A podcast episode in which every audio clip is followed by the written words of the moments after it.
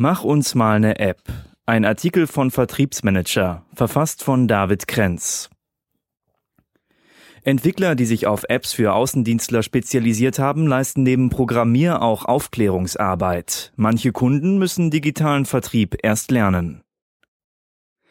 Dass es fortschrittlich wirkt, im Kundengespräch das Tablet herauszuholen, kapiert jeder sofort. Was sich darüber hinaus alles mit einer Außendienst-App anstellen lässt, muss Markus Funk einigen seiner Kunden erst erklären. Der 29-Jährige ist Gründer der Agentur FlyActs. In seiner Villa im Jenaer Westviertel entwickeln er und sein junges Team aus Informatikern, Betriebswirtschaftlern und studierten Soziologen mobile Software für Unternehmen. Die Kunden und ihre Unternehmensprozesse zu verstehen, Potenziale aufzudecken, das macht den Großteil unserer Arbeit aus, sagt Funk. Sei das einmal erledigt, dauere die technische Umsetzung der App nur einige Tage. Eine Vertriebs-App ist ein typisches Beispiel, wie sich mit relativ wenig Aufwand viel Nutzen schaffen lässt, sagt er. Für einen Spielzeughersteller entwickelten sie einen interaktiven Produktkatalog, für einen Büromöbelvertrieb eine mobile Beratungsguideline und einen Konfigurator, der Ausstattungsoptionen visualisiert.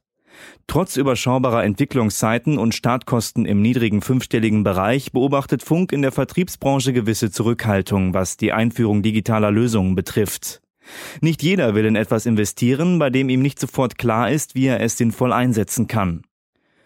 Von der vielbeschworenen digitalen Revolution der Vertriebsbranche ist hierzulande bislang wenig zu spüren.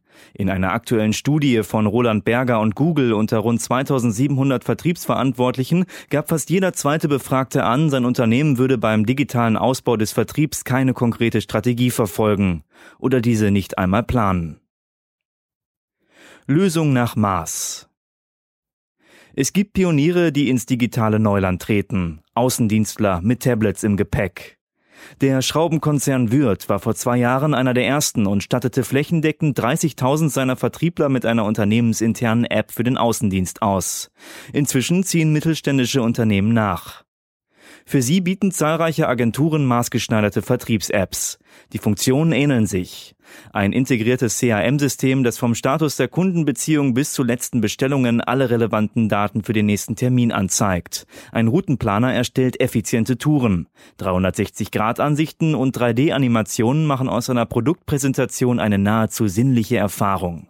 Falls der Vertriebsprofi mal ein Kaufargument vergisst, hilft die Software als Souffleur.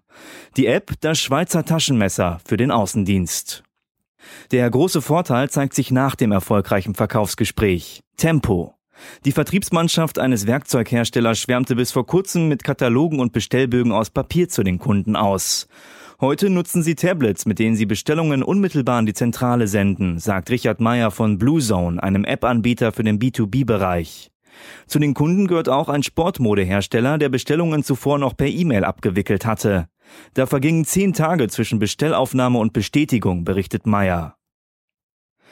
Alles, überall und sofort, das sind die Standards der heutigen Zeit.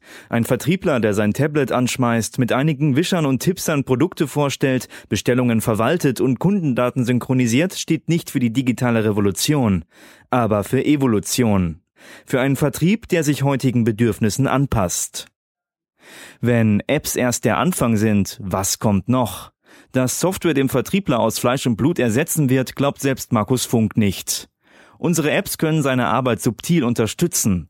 Vertrieb lebt von der persönlichen Ebene. Digitalisierung bedeutet nicht den Tod des Handlungsreisenden, sie erleichtert ihm das Leben, weil er keine ziegelschweren Kataloge mehr mitschleppen muss. Gelesen von Philipp Strunk, Vorleser bei Narando.